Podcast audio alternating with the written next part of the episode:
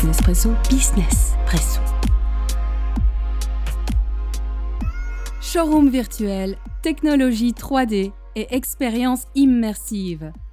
Le temps d'un café, nous décryptons les grandes mutations dans les secteurs de l'esthétique, de l'excellence et de l'expérience.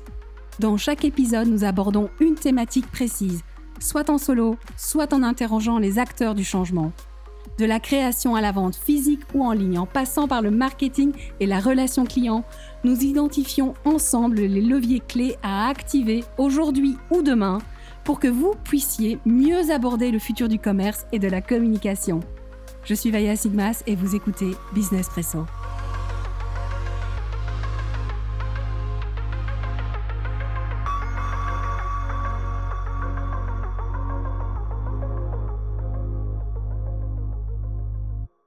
Le showroom virtuel. Comme son nom l'indique, il s'agit d'une forme numérisée d'espace d'exposition qui permet aux marques de présenter virtuellement leur collection saisonnière aux acheteurs et de numériser l'ensemble du processus de vente et d'achat. Ces showrooms virtuels sont utilisés dans différents secteurs et en particulier la mode, la beauté et le design d'intérieur. Il existe aujourd'hui un large éventail d'offres et de prix pour ce type de plateforme, au point que souvent il est difficile de faire un choix. Les espaces d'exposition virtuels les plus connus sont Jour, New Order et Ordre, mais d'autres acteurs se démarquent par leurs offres sur le marché, tels que Launchmetrics, BrandLive ou encore The CXN, dont les fondateurs seront nos invités dans cet épisode.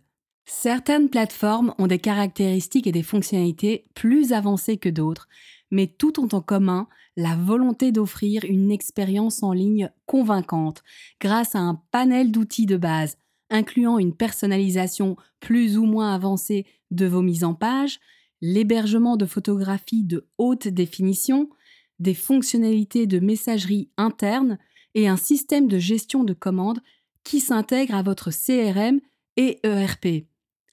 Même si ces services de showroom virtuel se développent depuis une dizaine d'années, l'adoption de cette nouvelle technologie s'est surtout accélérée suite à la pandémie de Covid de 2020 et l'absence d'organisation de salons professionnels physiques. Mais, dans un monde déconfiné, le showroom virtuel va-t-il se maintenir? Vaut-il toujours l'investissement? Quelles sont ses forces et ses faiblesses? Et quelles sont les bonnes pratiques pour en tirer un maximum parti?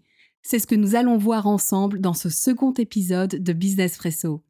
Mais avant d'entrer dans le vif du sujet, je tiens à vous rappeler que nous avons produit un petit lexique qui démystifie tous les termes jargonneux discutés dans cette première saison de Business Presso. Si vous souhaitez obtenir votre copie, nous vous invitons à vous inscrire à notre newsletter pour le télécharger automatiquement. Vous trouverez le lien à cet effet dans la description de cet épisode. Les marques et les détaillants des secteurs de la mode, de la beauté et de la décoration d'intérieur utilisent les showrooms virtuels pour passer en ligne l'ensemble du processus de vente et d'achat. Mais dans un monde déconfiné, le showroom virtuel est-il toujours pertinent? Si la prise de commande griffonnée sur une feuille de papier ne manque pas de charme dans un monde de plus en plus technologique, la retranscription manuelle de tous ces bons dans un fichier Excel est pour le moins fastidieuse et non dénuée d'erreurs, voire de perte totale d'informations. Sans nul doute, les plateformes numériques permettent aux marques d'accélérer et consolider leur processus de vente et pour les acheteurs leur processus d'achat en passant commande sur un iPad et en gardant une trace numérique de leurs notes respectives et de leurs échanges. Une fois l'outil maîtrisé, la plupart des utilisateurs apprécient également la facilité de navigation des plateformes et le fait qu'elles aident les détaillants à évaluer un éventail de produits plus large que lors de rendez-vous en personne, où l'accent est souvent mis sur les pièces d'exposition. La possibilité de revisiter une présentation de collection et de passer commande à distance est également un atout majeur, que ce soit pour permettre à un acheteur de prendre le temps de la décision après avoir découvert la marque en personne, ou qu'une visite ait été compromise faute de temps, ou qu'un acheteur ait choisi de ne pas faire le déplacement ou n'a d'autre choix et de plutôt découvrir la collection entièrement en ligne, voire encore c'est la marque elle-même qui a décidé de ne pas participer à l'une ou l'autre grande messe dans son secteur cette année. De plus, les salles d'exposition ne peuvent accueillir qu'un nombre limité de personnes en une semaine, mais lorsque le processus d'achat se déroule également en ligne, plusieurs acheteurs peuvent voir votre collection et soumettre leur bon de commande en même temps.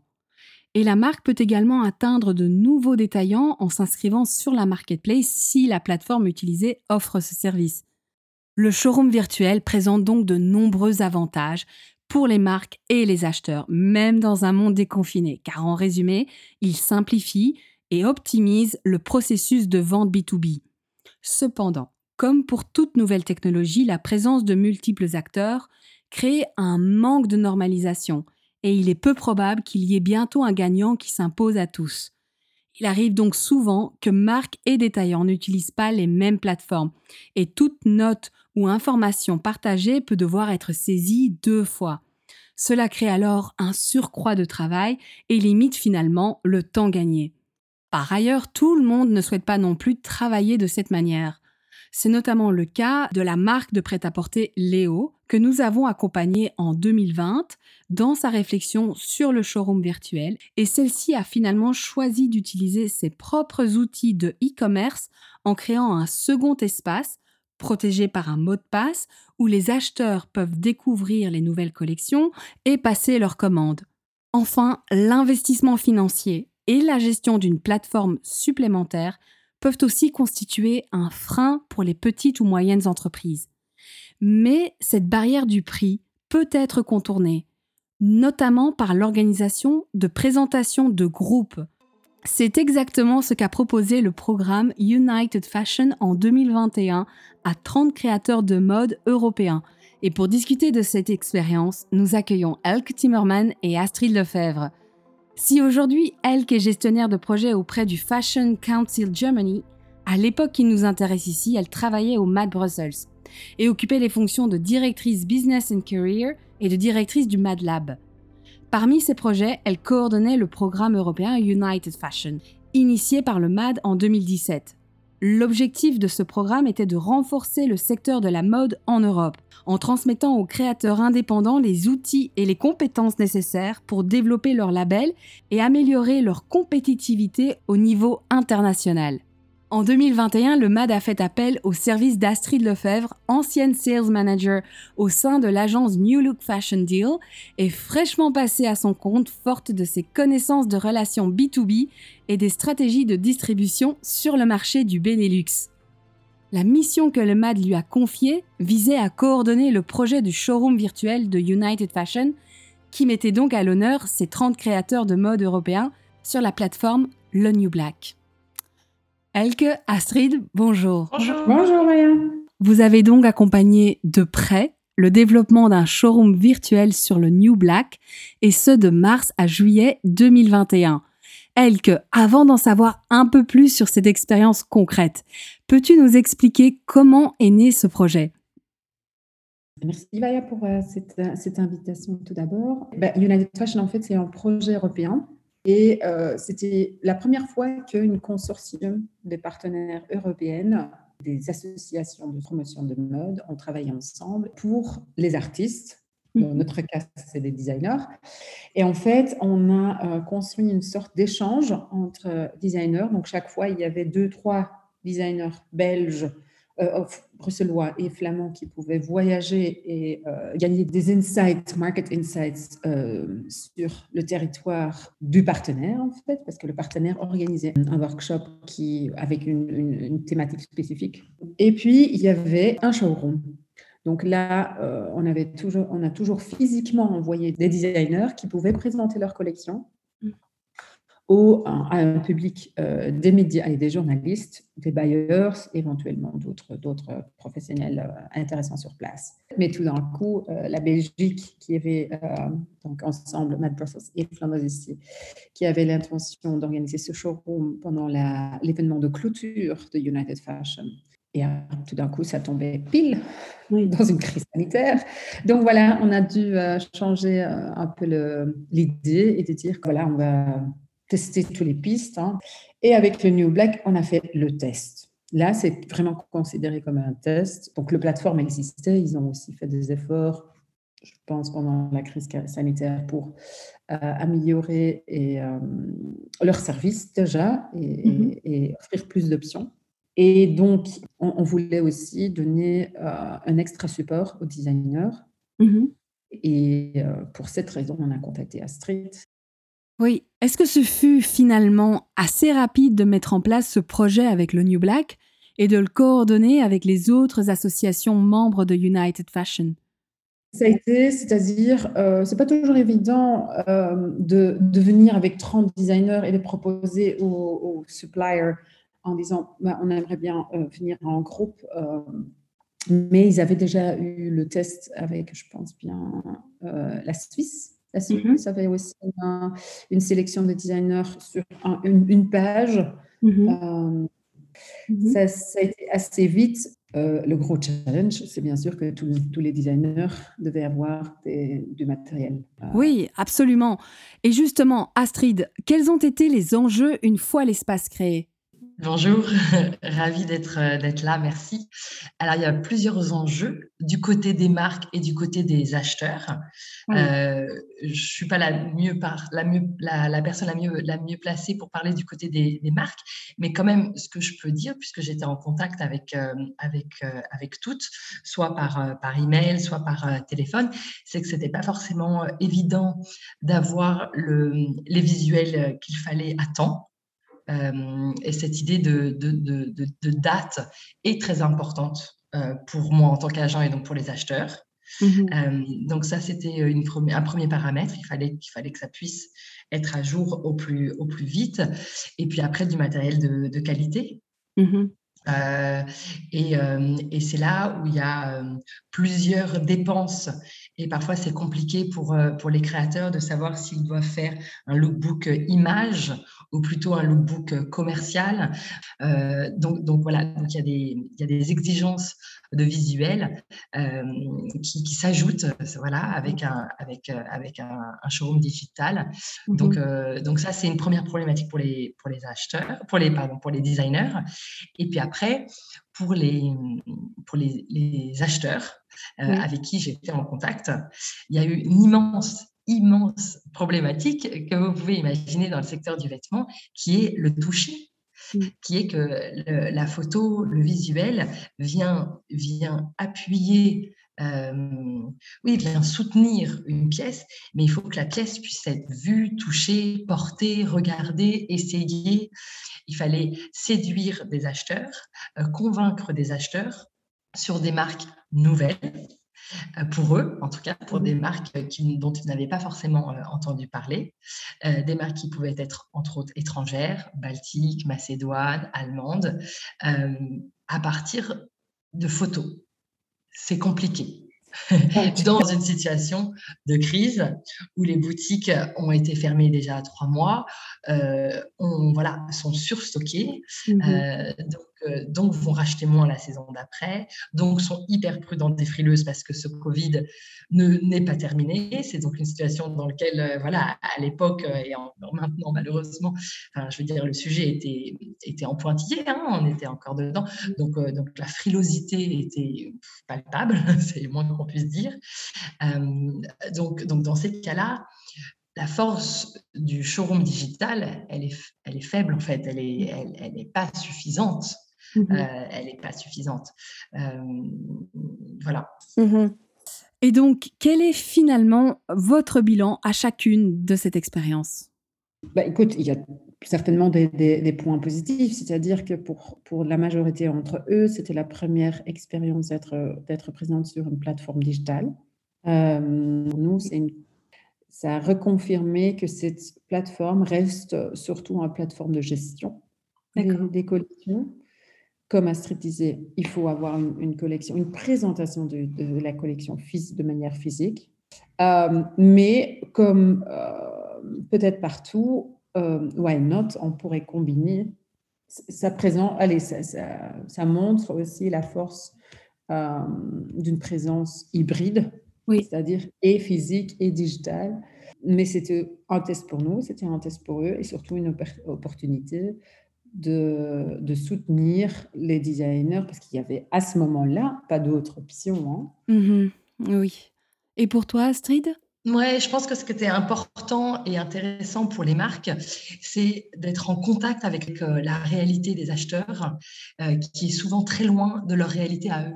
Donc mmh moi, leur expliquer c'est quoi la réalité d'une femme euh, de 50 ans qui a une boutique en Flandre et qui a un budget d'achat de 180 000 euros par saison, c'est quoi sa réalité, c'est quoi ses impératifs? Et, et ben tout d'un coup, ils comprenaient beaucoup plus les choses. Quoi. et, et je voyais bien que, que, que voilà, que, que, parfois il y a, y, a, y a, des ponts à construire euh, et que tout d'un coup, quand ils comprennent ça, bah ah oui, ils comprennent mieux. Et puis le deuxième point, c'est que voilà, le, le, digital est là, mmh le, le, le, futur nous y, nous y amène si nous n'y sommes pas déjà. Et, euh, et donc, euh, et donc c'est hyper important pour les marques de prendre conscience de l'impact de, cet outil. Et, je, ne doute pas qu'elles sont toutes euh, en train de, de, se questionner et de prendre, de prendre les rênes de, ce sujet-là. Oui, le digital est une révolution en cours. Eh bien, Elk Astrid, merci d'avoir revisité pour nous l'aventure digitale de United Fashion. Merci beaucoup. Super. Merci. L'exemple de United Fashion rappelle que tout outil digital peut contribuer à faire progresser votre entreprise pour peu que vous preniez le temps de l'intégrer dans votre stratégie de marque, stratégie commerciale et stratégie de communication et en investissant dans la qualité de leurs expériences. La bonne mise en place d'outils de commerce en ligne est bel et bien devenue indispensable au développement d'une marque, mais elle n'est pas suffisante pour attirer une audience. Seule votre communication peut faire de votre entreprise une marque et seule une communication attrayante peut attirer un public vers vos outils de commerce en ligne. Et aujourd'hui, ce travail de communication requiert de plus en plus d'audace, de créativité et de dynamisme. Dans le cas spécifique du showroom virtuel, l'absence d'expérience tactile implique de compenser au maximum par l'immersion, en exploitant les outils immersifs mis à votre disposition, en particulier les capacités d'imagerie à 360 degrés et d'imagerie 3D de haute définition. Nous aurons d'ailleurs l'occasion d'explorer davantage la 3D dans un prochain épisode de Business Presso. Mais si vous ne vous sentez pas encore à l'aise avec la 3D, sachez que la vidéo reste encore votre meilleur atout en matière d'immersion. Vous pouvez par exemple partager une vidéo de votre défilé ou une vidéo de vous présentant votre nouvelle collection ou encore des évaluations de performance de produits. Certaines plateformes plus récentes telles que BrandLive et The CXN font même de la vidéo le cœur de leur solution. Pour vous dire un mot sur BrandLife, leur offre télévisuelle s'adresse aux marques qui s'orientent vers un état d'esprit virtuel permanent. Pensez comme un espace Netflix pour votre entreprise avec des catalogues produits vidéo. Les outils du showroom virtuel de BrandLife permettent non seulement de présenter de nouvelles créations à des acheteurs, mais aussi à vos partenaires et investisseurs ou au personnel de votre entreprise, par exemple dans une approche de formation d'équipe à de nouveaux produits. Quant à The CXN, cette plateforme valorise non seulement votre vidéo, mais elle partage également les mêmes atouts que le New Black en matière de personnalisation, grâce à sa solution de marque blanche. Mais je propose de laisser les cofondateurs Judah Kurz et Paul Reader nous en dire plus. Juta Paul, bonjour. Bonjour. Vous avez cofondé en 2019 la plateforme de showroom virtuel The CXN qui a été lancée en 2020. Juta, vous êtes CEO, Paul chargé de la direction artistique et vous êtes basé à New York. Pouvez-vous nous présenter The CXN et nous faire part des raisons qui vous ont poussé à créer cette plateforme? Alors, euh, le CXN est une plateforme de vente interactive. Euh, nous mettons en relation les magasins et les créateurs. Et bon, ce qui était attirant pour nous euh, ces dernières années n'ont fait qu'accélérer d'une tendance qui se désignait depuis un certain temps déjà. Mhm. Nos mondes hein, sont de plus en plus hybrides et nous voulions trouver une solution qui permette à nos clients de profiter de l'expérience physique en ligne et de la commodité de l'Internet dans le monde physique. Exactement. Je pense que pour nous, ce qui était intéressant, c'est-à-dire que Utah, qui vient du, sales, en fait, et moi qui viens de l'éditorial, c'était, mais qui avons passé, euh, je dirais pas combien d'années on a passé dans la mode parce que ça va nous vieillir, mais on a passé beaucoup de temps dans la mode et je pense que pour nous, on a vu, surtout Utah, a vu un, vrai problème, euh, même avant euh, Covid, de, euh, de gens qui ne pouvaient pas arriver au showroom, etc., pour X raisons, parce que leur chat était malade ou ils ont raté un avion ou quelque chose. Et que du coup, on, on, a vraiment cherché une solution. Et pour nous, ce qui était très important aussi, moi surtout venant de, de l'éditorial, c'est que ça ressemble à la mode. C'est, pour nous, ça suffit pas de, de, faire un outil pour la mode. Il faut que ça ressemble à la mode. Il faut que ça ressemble au, mm-hmm. au branding et au monde de la mode euh, dans, dans, toutes ses qualités. Oui, et donc justement, quelles sont les particularités de l'approche de CXN en matière de showroom virtuel?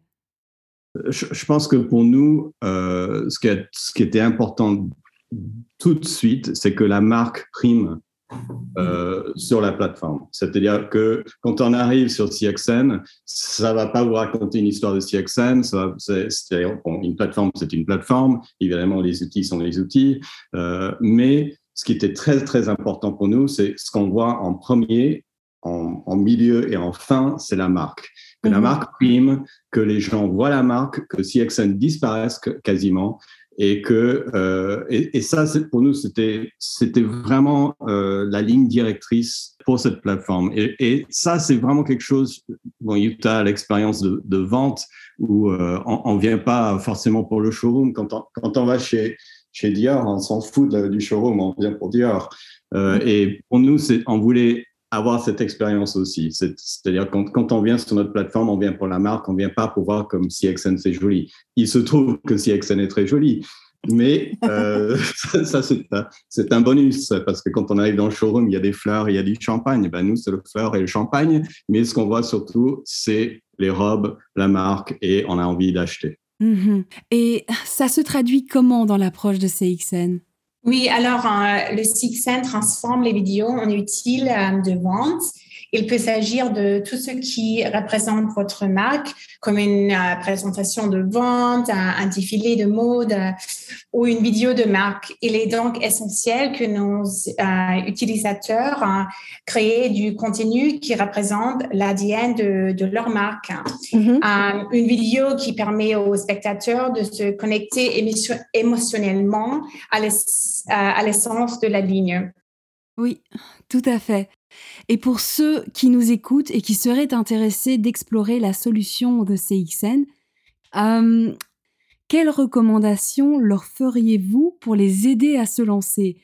Quels sont les, éléments sur lesquels vous leur conseillerez de se concentrer pour que leur expérience de CXN soit un succès? Euh, je pense que ce qu'on a vu en tout cas et ce qu'on qu ressent et ce que je pense que nous tous ressentons depuis un, très longtemps, c'est que les, les, les, marques, bizarrement, ont peur de l'image, souvent, mm. et euh, ont peur de, de, de créer l'image. Et je trouve ça assez bizarre dans ce monde d'Instagram et de TikTok et machin où, où, tout le monde est fabuleux, tout le monde, est, tout le monde raconte des histoires incroyables et, euh, et produisent des images incroyables. Et pourtant, quand il s'agit tout d'un coup de faire un, un, une vidéo pour leur marque, il y a une espèce de frayeur qui arrive et, pour, et nous, on a envie de dire, c'est pas la peine. Il faut pas avoir peur. Si vous arrivez à faire une vidéo pour Instagram, vous arrivez à faire une vidéo pour votre marque euh, online. Et nous, on peut, comme Yuta a dit, on peut prendre n'importe quelle sorte de vidéo. C'est-à-dire qu'on peut prendre, si on a euh, un designer qui veut raconter euh, l'histoire de son tissu qui vient de X pays, etc., etc., euh, mm -hmm. filmez-le euh, en, en, train de raconter cette histoire. Nous, on met cette vidéo online et à côté de ça arrive euh, la, la, robe ou le top ou etc. Euh, en question. On clique dessus, on l'achète. Euh, si vous voulez avoir Pharrell Williams qui danse dans une robe au tuberie pendant une heure, sur Radiohead, eh ben, on peut mettre ça en ligne avec la robe dans laquelle il danse. À côté, vous cliquez dessus, c'est-à-dire n'importe quoi, mhm. n'importe quoi pour nous est, valable. ce qu'on demande le plus souvent, disons, les, les, les, besoins de base sont en général une vidéo Mhm. Et une sorte de lookbook, évidemment, parce qu'il faut voir la robe pour avoir envie de l'acheter. Mais pourquoi vidéo? Parce qu'à la fin, on peut dire ce qu'on veut sur les lookbooks. Euh, euh, une femme ou un homme qui avance et qui bouge euh, mhm. dans un tissu qui a été créé pour eux, il n'y a rien de plus valable que ça. Et il n'y a rien de mieux à part voir la personne en, en live il n'y a rien de mieux que la vidéo pour traduire ça. Et c'est pour ça que tout de suite, notre plateforme a été basée tout de suite là-dessus. Mhm. Euh, euh, voilà. Mhm, très bien. Et y a-t-il des questions qui reviennent? Quelles sont généralement les préoccupations de vos clients? Oui, alors c'est normalement la qualité du contenu et une très, très, très grande préoccupation majeure hein, pour la plupart des clients. Euh, la production, euh, comme Paul avait déjà dit, des vidéos et la création de contenu attrayant sont des compétences qui même les très petites entreprises ont dû acquérir, apprendre du jour au lendemain. Hmm. C'était euh, très intimidant pour beaucoup d'entre elles, mais aujourd'hui, tout le monde y voit un utile important pour communiquer avec les clientes. Mhm. Euh, est-ce qu'avec le déconfinement et la réouverture des showrooms physiques, vous avez observé un impact sur l'utilisation de votre solution? Oui, nous constatons que certaines entreprises reviennent à leur euh, ancienne méthode de travail et considèrent l'évolution en ligne de ces 18 derniers mois comme un mm. problème auxquelles elles ont dû faire face par obligation en advertence. Cependant, nous savons le, le monde ne reviendra jamais euh, en arrière et ne sera pas le, le, même qu'il y, a, qu'il y a deux ans. Il est essentiel alors euh, d'avoir des solutions pour le nouveau monde dans lequel nous vivons. Et euh, c'est maintenant qu'il faut planifier l'avenir. Tout à fait. Tout à fait. Ce qu'on a vu, euh, bon, évidemment, nous avons créé cette, plateforme avant Covid, mm-hmm. euh, donc on s'y attendait pas du tout. Et, déjà, il y avait de l'intérêt dans CXN avant Covid. Quand Covid est arrivé, ça a accéléré. Mm-hmm. Euh, et disons, avec le ralentissement du Covid, il y, y, a, un ralentissement, je pense, sur les, plateformes numériques aussi. Et, mais il faut toujours voir en avenir, et c'est pour ça que CXN, déjà, nous sommes en train de muter. Nous mm-hmm. sommes en train de, de, de, de devenir CXN 2.0. Et, euh, et, voilà. Hmm, très intéressant. Et justement, quelle est la prochaine étape pour The CXN Alors, euh, maintenant, nous euh, travaillons actuellement à mettre notre technologie à la disposition des consommateurs finaux. le principe est le même et est au cœur de ce que nous faisons. L'avenir du commerce de détail est, hybride et perméable. Les magasins physiques vont devenir plus numériques et le numérique va devenir plus physique. Le secteur continue de parler de la création d'expériences immersives qui rivalisent avec la, la 3D. Mmh. Mais personne n'a encore trouvé de solution vraiment efficace. Alors, tout le monde part du shopping en direct, mais nous, commençons seulement à avoir des solutions fragmentées et partielles qui laissent tout le monde sur sa faim. Nous sommes sur le point de changer euh, cela. Voilà, exactement. Je pense qu'on est, on est, euh, nous, prenons ce que nous avions créé déjà avec, euh, avec la vidéo et là nous rajoutons un, un point important sur le, AI, l'intelligence artificielle parce que ces CXN, on fait de manière extrêmement charmante. Et ça, on vous laissera découvrir. ce que nous voulons apporter, ce que nous allons apporter, c'est encore plus de transparence, encore plus de facilité. C'est extrêmement important pour nous que notre, plateforme soit euh, qu'un designer de trois ans puisse l'utiliser. joyeusement et, et, et, de, casser encore des barrières entre le, physique et le, numérique. Oui, formidable. en vous écoutant, je me dis que The CXN pourrait aussi répondre aux besoins d'autres créateurs, de design d'intérieur par exemple. Est-ce que c'est quelque chose que vous considéreriez? Absolument, absolument. C'est les choses auxquelles nous avons déjà pensé et, et discuté. Pour nous, euh, l'important, c'était de ne pas faire un outil euh, qui stagne. Parce que ce qu'on avait vu, une, des raisons pour lesquelles on a créé Sixen, c'était justement de ne pas faire Amazon.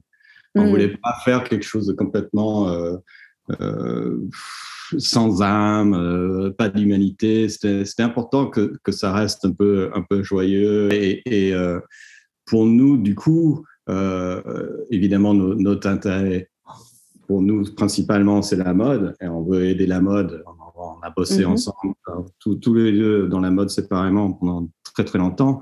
On aime la mode, mais euh, que ce soit un designer d'intérieur, un, sculpteur, un artiste, n'importe quoi, euh, si, euh, si vous avez des choses à vendre et que vous avez une histoire à raconter, CXN, c'est pour vous. Parfait. Eh bien, ce sera le mot de la fin. Juta Paul, merci d'avoir pris le temps de discuter avec nous et sachez que toutes les informations concernant The CXN seront disponibles pour nos auditeurs dans l'article de blog de cet épisode. Super, merci beaucoup. Même si les expériences physiques restent irremplaçables dans vos secteurs, les plateformes de showroom virtuels sont de formidables supports de rationalisation pour vos processus de vente B2B, mais aussi d'excellents espaces d'apprentissage sur vos offres de produits et sur vos marques. L'approche commerciale hybride incluant le showroom physique et le showroom virtuel est donc en train de devenir l'une des pratiques commerciales privilégiées de vos secteurs. À terme, cette hybridité pourrait évoluer vers une approche digital c'est-à-dire un espace d'exposition unique, sans frontières entre le réel et le virtuel, grâce notamment à la réalité augmentée. Il y aurait encore beaucoup à dire sur les nouveaux showrooms virtuels, notamment ceux développés via la virtualisation de magasins, créés à partir d'une capture vidéo à 360 degrés d'un lieu réel. En la matière, l'entreprise Matterport, qui loin d'être la seule technologie à proposer ce type de service, est l'une des plus pointues. Si vous ne l'avez pas encore expérimenté, vous pouvez par exemple découvrir le showroom virtuel à 360 degrés de l'éditeur de meubles Beau Concept via notre article de blog, dont le lien est évidemment disponible dans la description de cet épisode. D'autres entreprises spécialisées dans la 3D et les technologies immersives, telles que BrandLab 360, développent des expériences de showroom virtuel accessible en réalité virtuelle et vous l'aurez compris, se prépare au metaverse. Et les plateformes les plus à la pointe de la technologie ont déjà recours à l'échantillonnage virtuel en 3D pour présenter leur collection en ligne, l'objet physique n'étant produit qu'une fois la commande passée. C'est notamment la solution que propose Detail, la plateforme de mode 3D développée par Pixelpool. Les opportunités sont donc nombreuses. Mais quel que soit votre choix, une règle demeure universelle. Le succès de votre showroom virtuel dépendra de la passion, la rigueur et la créativité que vous insufflerez dans ce projet.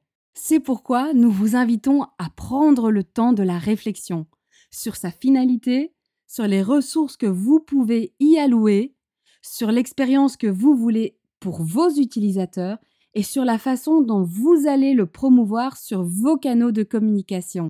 Si d'aventure vous avez besoin d'un coup de pouce, sachez que mon cabinet de conseil est là pour vous accompagner.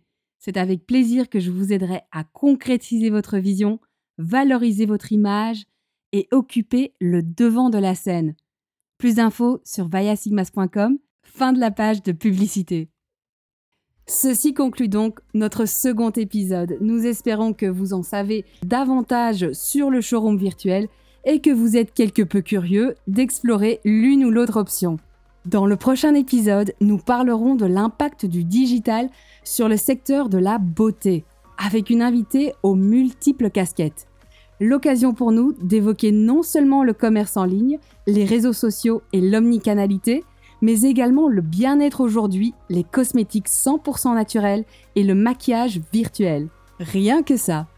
Si les nouvelles pratiques et le futur des industries de la mode, du luxe et du design vous passionnent tout autant que nous, abonnez-vous à ce podcast et inscrivez-vous à notre newsletter pour être tenu au courant de la sortie de notre prochain épisode. Et pour rappel, vous recevrez par la même occasion notre petit lexique démystificateur. Merci de m'avoir écouté jusqu'au bout. C'était Vaya Sigmas pour le podcast Business Presso. À très bientôt.